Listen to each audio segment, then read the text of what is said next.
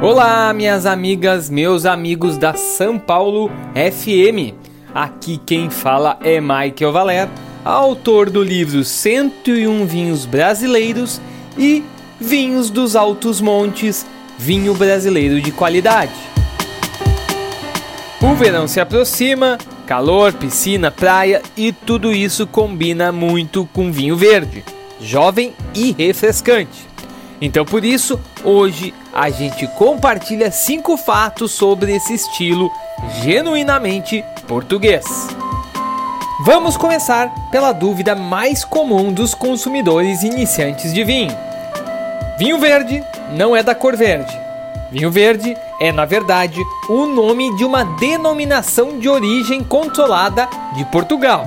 Essa denominação é originária de uma região situada no noroeste do país, chamada de Minho. E de fato, a denominação vinho verde permite a produção de vinhos brancos, tintos, rosés e até espumantes.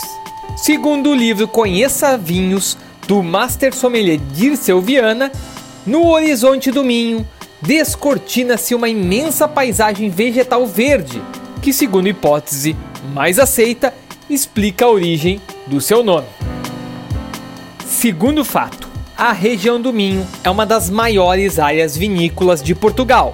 Estima-se que tenha mais de 34 mil hectares de área plantada, e essa região teria sido demarcada no ano de 1908. É também uma região de pequenos produtores e estima-se que 90% das propriedades tenha menos de 5 hectares.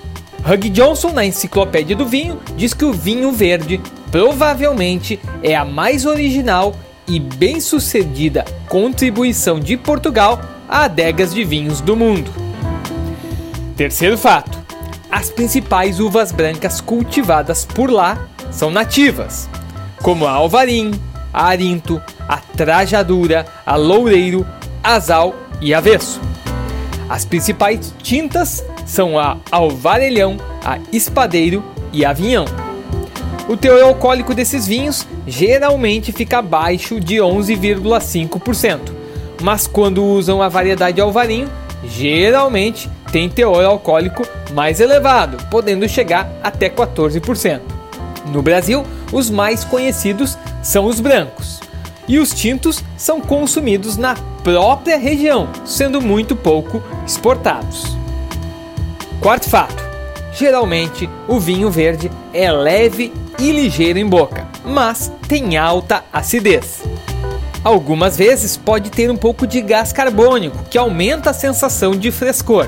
A maioria absoluta é feita para ser consumido jovem, mas atualmente também pode se encontrar rótulos mais sérios, com mais estrutura e até com passagem por barricas de carvalho que normalmente são produzidos com a variedade alvarinho. Quinto fato sobre os vinhos verdes: a denominação de origem ainda possui nove sub-regiões. São elas: Amarante, Ave, Baião, Basto, Cávado, Lima, Monção e Melgaço, Paiva e Souza. Então, pessoal, por hoje é só. Eu fico por aqui. Um grande abraço e bora beber bonzinhos!